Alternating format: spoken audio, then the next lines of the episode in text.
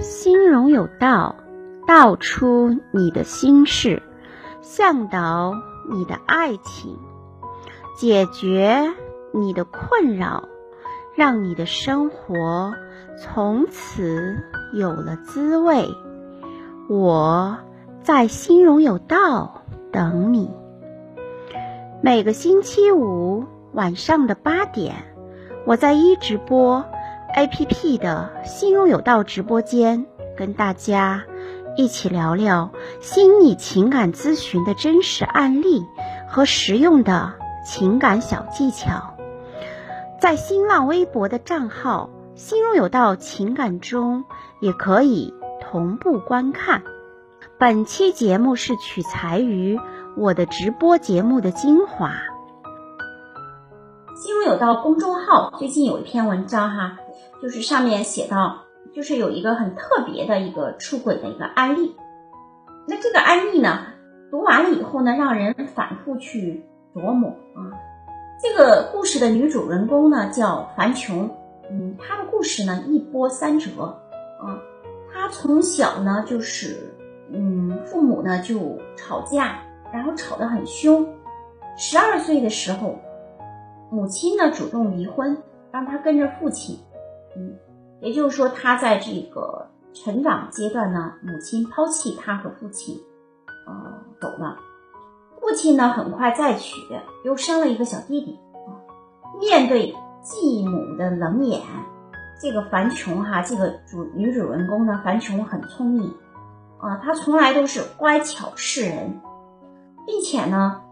樊琼呢，她的成绩一直很好，继母呢，对他真的是无话可说。父亲呢，脸上又有面子。其实家里面呢，继母呢不想让他继续读书，他就托这个初中的校长来家访。啊，那这个时候呢，再吝啬的这个，再小气的这个父亲和继母呢，都抹不开这个面子，就只好同意呢，让他呢上高中。那高中时候呢，这个樊琼的生活费哈。呃，是她的这个第一任男朋友给的。她的第一任男朋友呢，高大帅，而且家境非常好，只是呢学习不好，呃，上这个想考一个专科都困难。那樊琼呢，呃，这个很很聪明的、很漂亮的女生哈，她就给她补课，包括呢对她和她的家人呢也挺好的，就是让这个。男朋友的家人呢就非常喜欢她，而且最后在她的帮助下呢，男朋友考上了二本啊，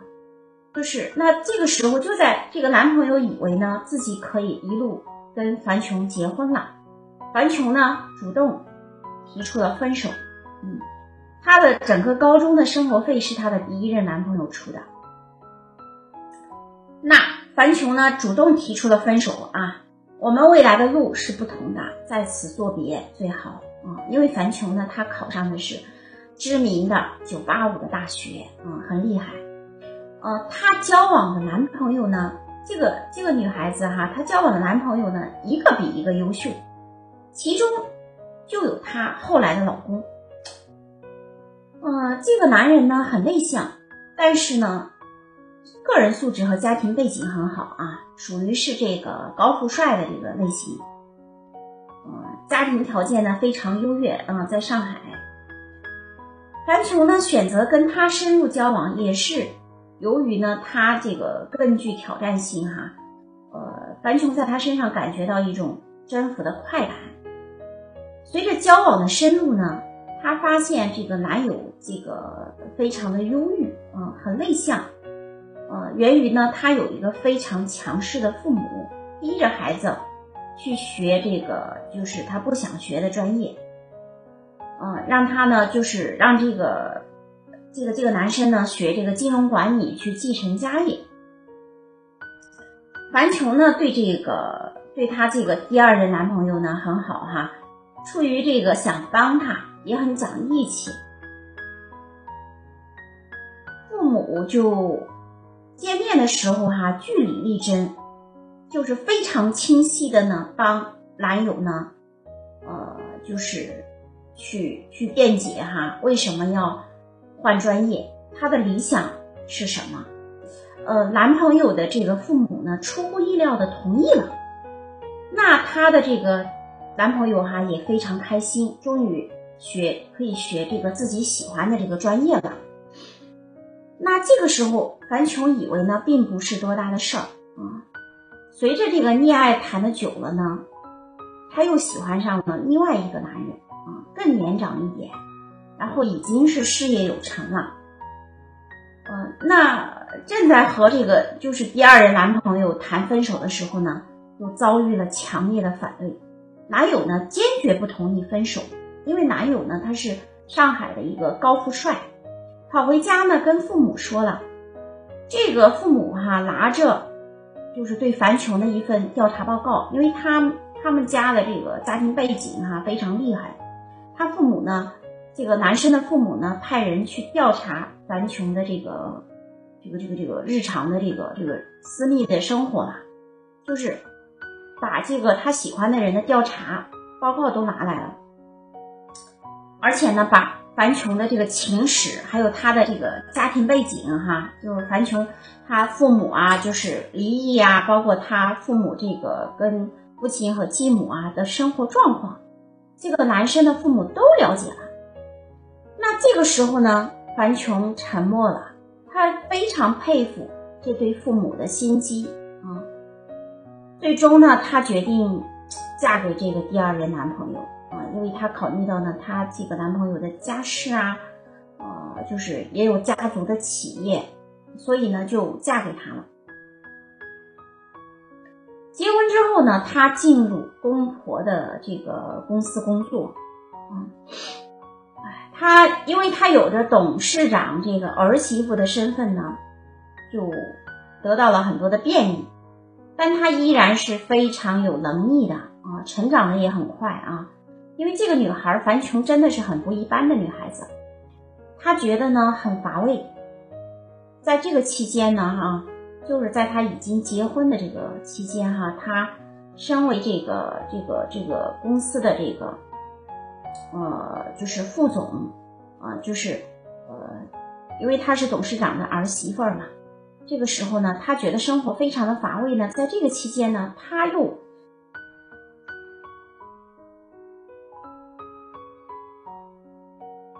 俗称哈，就是在这个阶层来说是一个非常浪荡的一个浪荡子的一个老总，主要是看重对方跟他在一起身体上的快感。樊琼呢，他是就是说，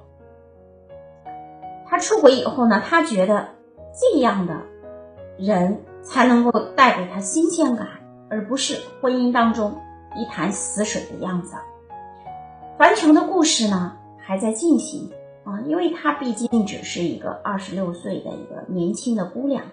她的未来呢还有大把的好时光啊，她才二十六岁，那么可以说呢，我们。就是全国各地哈，我们屏幕前的直播间的小伙伴哈，呃，这个全国呢还有无数个樊琼这样的女孩子。那么读完这个故事呢，听完这个故事哈，对于樊琼，让我们直播间的小伙伴哈，你们看到了出轨的更本质的一些东西。这些东西呢，它包括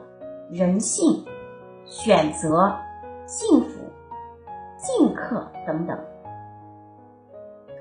樊琼呢，就是她是有着一种，呃，这个王室的这个儿媳的感觉哈，嗯，她被迫嫁入豪门，但是她呢依然有旺盛的生命力，对自己是有信心的，感觉呢只要她想，石头都能开出花来啊。那这个她的这个出轨呢，就是。大家可以看到哈，就是他出轨呢是图这种新鲜或者说是刺激啊，包括就是呃一种征服欲的一种快感。那我们回头再呃再说一下这个甄秀文哈，天后甄秀文她的老公许志安。那么许志安呢，他是在这个媒体报道。上面呢就是讲他是因为喝醉酒的情况下，嗯，然后呢跟这个黄黄金颖呢这个接吻的时候被偷拍了啊，就是那这个呢也是一种哈，就是寻求刺激啊。那对于这个事件的这个这个女主哈，这个黄心颖来说。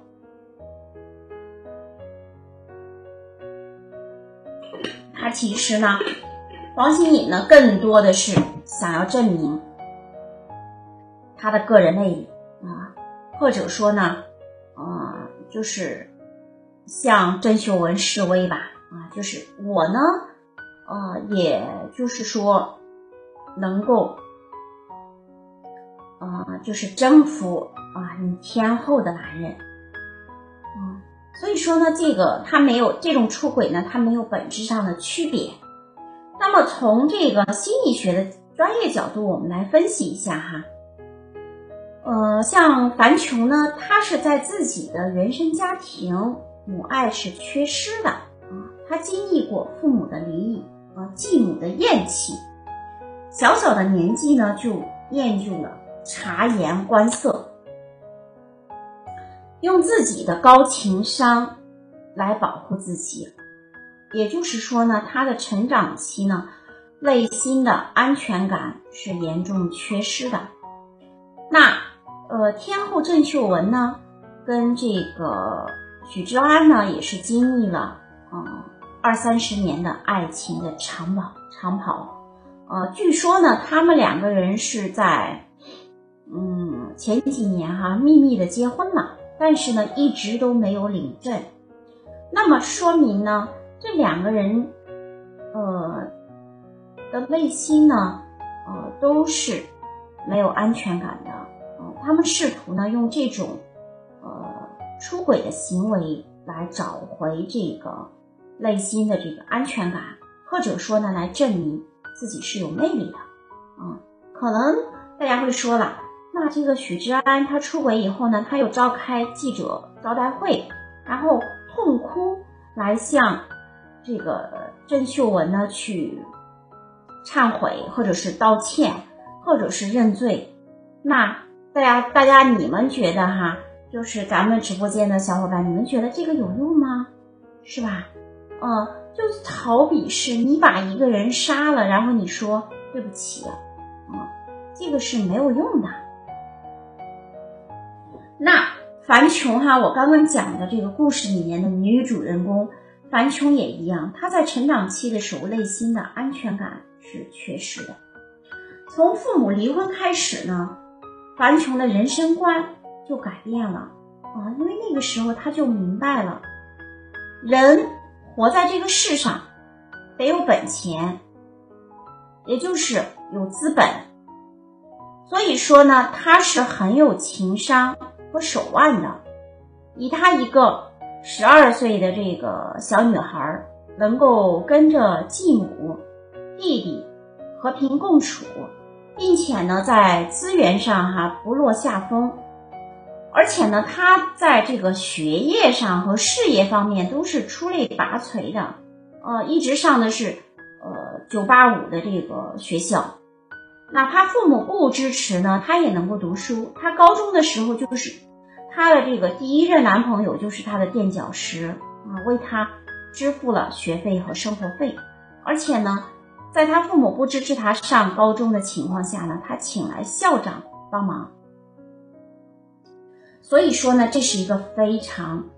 聪明的姑娘，可以说她的情商情商很高哈，很聪明的一个姑娘。时势造英雄啊，在那样的一个环境下，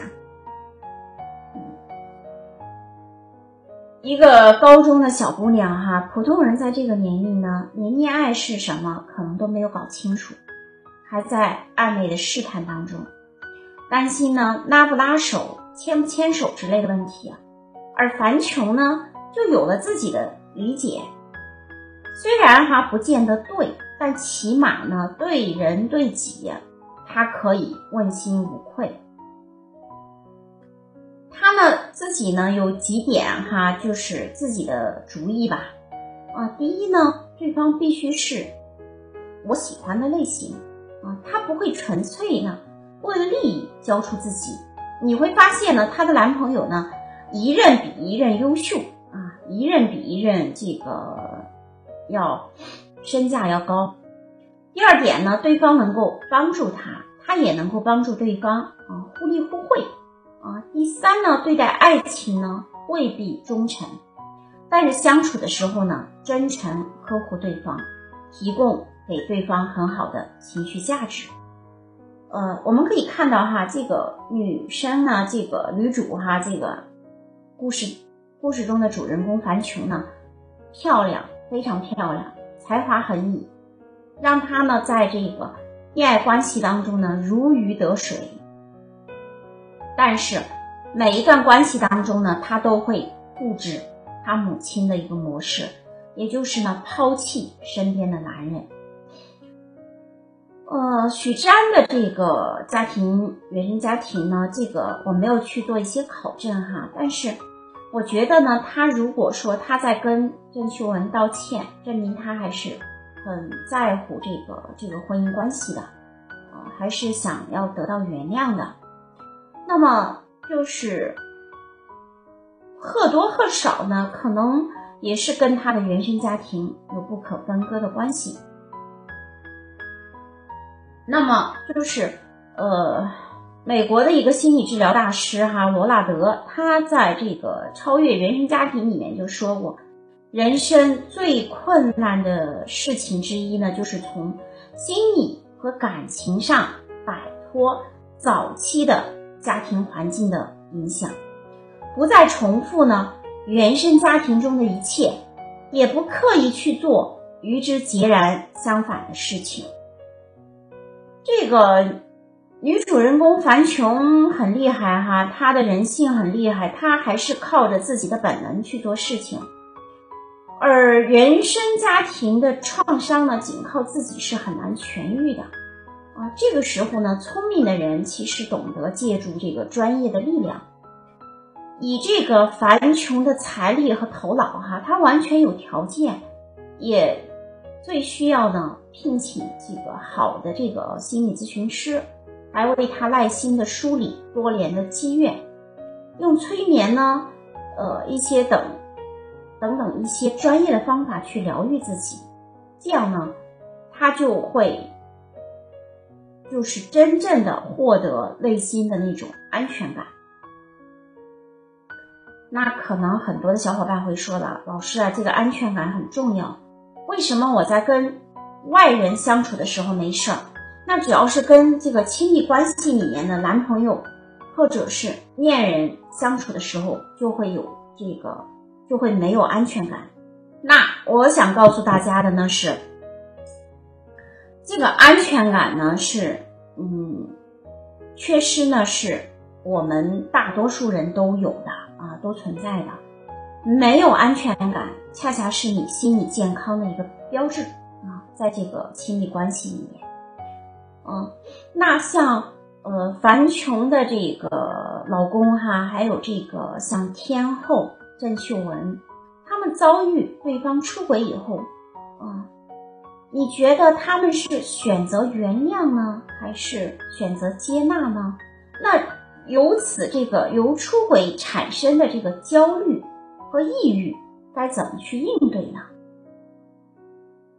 那其实呢，我觉得哈，像当下的这个郑秀文，或者是像樊琼的老公，他们如果发现对方出轨的这个事实的时候呢，一定要寻求专业的心理援助啊，帮助他呢去啊摆脱这个呃震惊，或者说是这种啊心理上的这个障碍。呃，让他们呢能够就是说，能够慢慢的哈，能够走出这个心理的这个阴影。那通常呢，像在这个九九六的工作环境下，还有这个就是工作压力特别大的人群，呃，包括这个遭遇出轨后的人群呢，他们通常会呃引发一系列的心理问题，比如说呢会。产生焦虑啊、抑郁等等这些问题啊。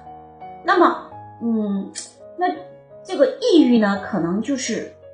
怎么说呢？这个抑郁呢，就好比是这个焦虑的这个双胞胎的这个兄弟一样，他们俩呢，通常是一对好朋友。嗯，那么抑郁呢，这个抑郁症呢，呃，就是临床上呢也叫抑郁障碍。呃，这个呢是以显著的而持久的这个心境低落为主要的临床症特征。那像遭遇出轨后的这个，那么临床上呢可以看到这个抑郁的患者哈，他的心境低落，呃，与其的处境是不相称的啊。就是你会观察到呢，他会就是会表现出来呢，很自卑、很抑郁啊，他会呃就是不认同这个事实，就是比如说像呃许志安的这个像呃天后郑秀文哈，他就会觉得不。能够接纳现实，很震惊嗯，呃，甚至呢，有些哈会产生悲观厌世，会有这个自杀的企图或者是行为，呃，比如说像在这种严重的这个工作压力的这个重压之下，包括像九九六的这个工作环境下的这个人群哈，就像我记得之前有一个，啊，那那个是富士康的还是？哪的呀？有一个程序员，呃，我记得在新闻上看过哈，他就是跳楼自杀了嘛，因为他的这个各方面的压力非常大，从而产生了焦虑啊、抑郁的这个症状。那么有部分的患者呢会发生木僵，部分病例呢有明显的这个焦虑和这个运动性的激越。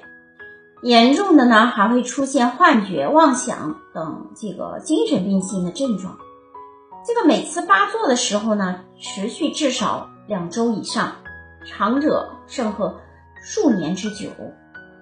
那这个时候呢，其实它有一些很明显的症状呢，就是一些临床表现呢，啊，我跟大家简单的说一下哈。比如说，第一个表现呢，就是心情低落。那这种人呢，你会发现。看到他呢，就是他是闷闷不乐的，没有没有愉快感，兴趣会减退啊。重者呢，痛不欲生，悲观绝望啊，度日如年，生不如死。通常呢，这种患者呢，他是有一个就是早晨会重一些啊，然后沉重夜轻的节律变化啊。就是每天早上呢，他的情绪会特别特别低落啊。嗯，第二个呢是思维迟缓，嗯，思维迟缓呢就是说他的反应啊，就是会比较迟钝，思路闭塞啊。然后他感觉呢，脑子就好像生了锈的机器一样，嗯，就是很明显的就是言语会减少，你跟他说话呢，他呃语速呢明显他会变慢，声音会很低沉。对答不自如，也就是对答困难，严重的呢，交流都无法顺利的进行。第三个特点呢，就是意志活动减退，患者呢，意志活动呢，就是嗯，表现为这个就是缓慢啊，生活被动、疏懒，不想做事情，甚至有的人呢，就是整日的卧床。嗯，闭门独居，嗯，不愿意洗漱，哎，就是不愿意洗头发呀、洗脸呀，这些都不愿意做。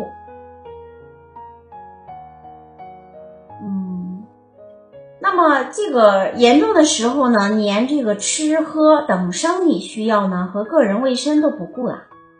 蓬头垢面的，不修边幅啊，甚至发展为不语、不动、不食。啊，称为这个抑郁性的木僵。那仔细精神检查以后呢，患者他就是很痛苦嘛，很抑郁，有的消极悲观的思想呢，就会产生一些自罪自责。比如说，出轨者的这个妻子呢，或者丈夫呢，就会认为自己是不是不好的啊？自己哪哪里做错了呀？对方一定，对方会。就是要背叛我，要出轨呢，甚至呢会有些人会觉得结束自己的生命是一种解脱，啊，自己活在这个世界上是多余的人，并且呢会产生自杀的一个企图。啊，第四个呢是特点呢是认知功能的损害，啊，就是记忆力会下降等等。那么第五个特点呢是躯体的一些症状，主要有呢这个睡眠障碍、乏力啊，就浑身没劲哈，呃，食欲减退、体重下降、便秘啊，身体任何部位的疼痛。啊，性欲的减退，啊，阳痿、闭经等等，躯体不适的这个这些症状呢，就会涉及到这个，呃，各个这个器官啊啊，然后呢就会产生恶心、呕吐、心慌、胸闷啊、出汗等等的一些症状，自主神经功能呢也会失调，也会紊乱，啊。那这个就是很大一部分人的表现呢，就是入睡困难，晚上睡不着，失眠，嗯，要到凌晨三四点才能入睡这样，然后呢，醒的还比较早，嗯，所以这个这这一类人呢也是有为数不少的，还有一部分人呢就是睡眠还过多，体重减轻，啊。体重减轻，那个与这个食欲减退呢，不一定是成比例这样。少少数的患者呢，可以出现食欲增强、体重增加。如果说我们直播间的小伙伴哈，屏幕前的小伙伴，呃，你们担心呢自己身边的这个身边的人哈，比如说亲戚朋友或者是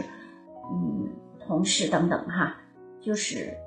担心他们患了抑郁症，又不愿意或者说没有条件去专科医院诊治的，那么可以试一试，呃，我们的抑郁症的心理测测试题目。那这个题目呢，我现在没有办法呢，就是传给大家哈，呃，大家呢可以加这个，嗯，助理的微信。x r y d 零八啊，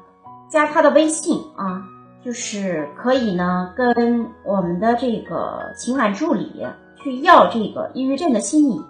测试啊，呃，这个是免费测评的。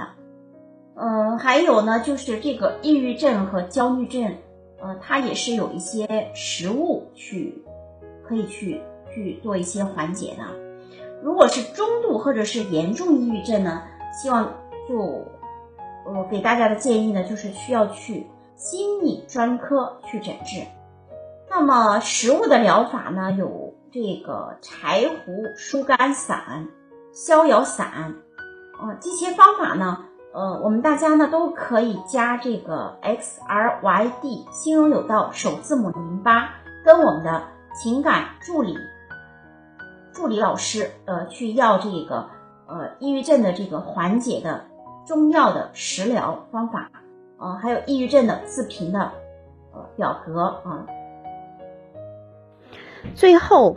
欢迎屏幕前的小伙伴订阅“心如有道”微信公众号，我们的情感技巧、案例分析文章与课程的信息都会在我们的公众号上发布。最后。祝屏幕前的小伙伴心想事成。